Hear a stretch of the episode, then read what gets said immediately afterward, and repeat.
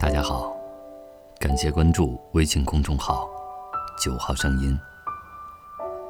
今天与您分享：爱在雅鲁藏布江大峡谷，情在南迦巴瓦峰。印度洋暖湿气流在藏南孕育了繁茂的植被以及温润的人情。雪山上终年白雪皑皑，底下却能看得见生命的翻涌。林海、草原、溪流，因为没有被所谓的文明所渲染，所以这里的真情能够被原本的保存下来。四季的信仰在这里，一生得到神的眷顾和保佑。遥遥纯如丝，吹来闲庭院。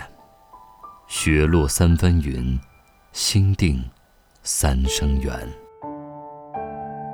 若非到雅鲁藏布江大峡谷，是不能感受到为何世间能有仓央嘉措这样伟大的人。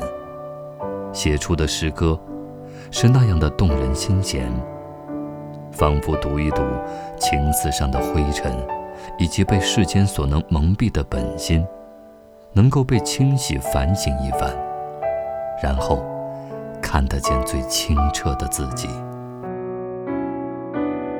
眼睛在三千年的风云上，看着被淤泥污染的心，身在万里之外。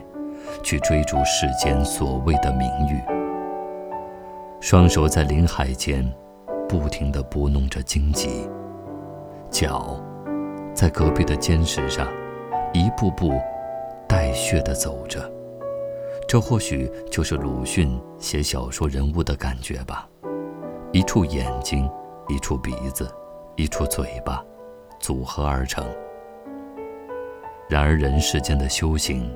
却在西藏得到空前绝后的痛苦的抉择。在这里，我的心随着仓央嘉措这一生的命运走动着。忽然感觉到，他如果在内地，或许写不出如今这么美的诗歌，这么纯净的诗歌。只有在这片土地上，才能够孕育出。那么情痴的春思，或者对佛的追求，亦或者是背后掩藏的修行以及政治漩涡。对仓央嘉措来说，即使是那么惊心动魄的宗教之斗，对他来说，宁愿用这一生的身和情，去爱这片土地。如果我出生在这片土地上呢？我的命运又该是怎样的呢？来之前，领队说雅鲁藏布江大峡谷被中国国家地理评选为中国最美的十大峡谷之首。然后进一步说，其实它甚至可以和美国的科罗拉多大峡谷媲美，甚至超过它。是世界之首，它是世界上最深的峡谷，被称为地球上最后的秘境。既有喜马拉雅的严寒冷峻，也不乏亚马逊河的湿润温情。它对我来说是如此的神秘。记得在地理课本上，对这个地方的水文地理环境也有了解。对它有着很多的向往，包括三江源头等等。没想到来到这里时，这里竟然给了我一种惊人的画面，从灵魂里升起一种安详，一种温馨和本心的照见。这里像极了世外桃源，也像极了江南的气候，只不过。海拔高了点儿，隐隐藏藏，寻寻觅觅，却道时光荏苒，迟来迷的，竟然如同前世之约。三千粉黛，也抵不过这里的桃之夭夭。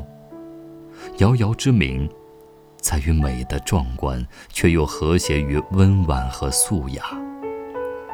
山谷间的冲积平原，恰好停留在深谷的雅鲁藏布江峡谷之上，鬼斧神工的造化，来不得一点多，一点少。如果再多一点儿，想必就会毁掉峡谷的独一性。山谷间桃花粉翠，叠叠茂茂，如安静的少女雪白脖子上围着的毛绒衣领，将那一抹绯红映在羞涩的脸庞。藏族的白的、绿的、红的屋顶，在一簇簇的桃花间。分明成了跳动的韵律。一杯红酒的微醉，翩翩起舞，霓裳羽衣，洛神赋的女神，想必也会迷恋这里。就连李白的“一枝红艳露凝香，云雨巫山枉断肠。借问汉宫谁得似？可怜飞燕倚新妆。”或许也可能不必这么感叹。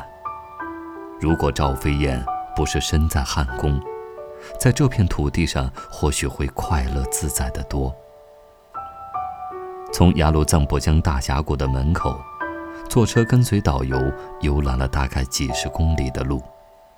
虽然雅鲁藏布江大峡谷很长，但是开发出来的却只有几十公里。从门口。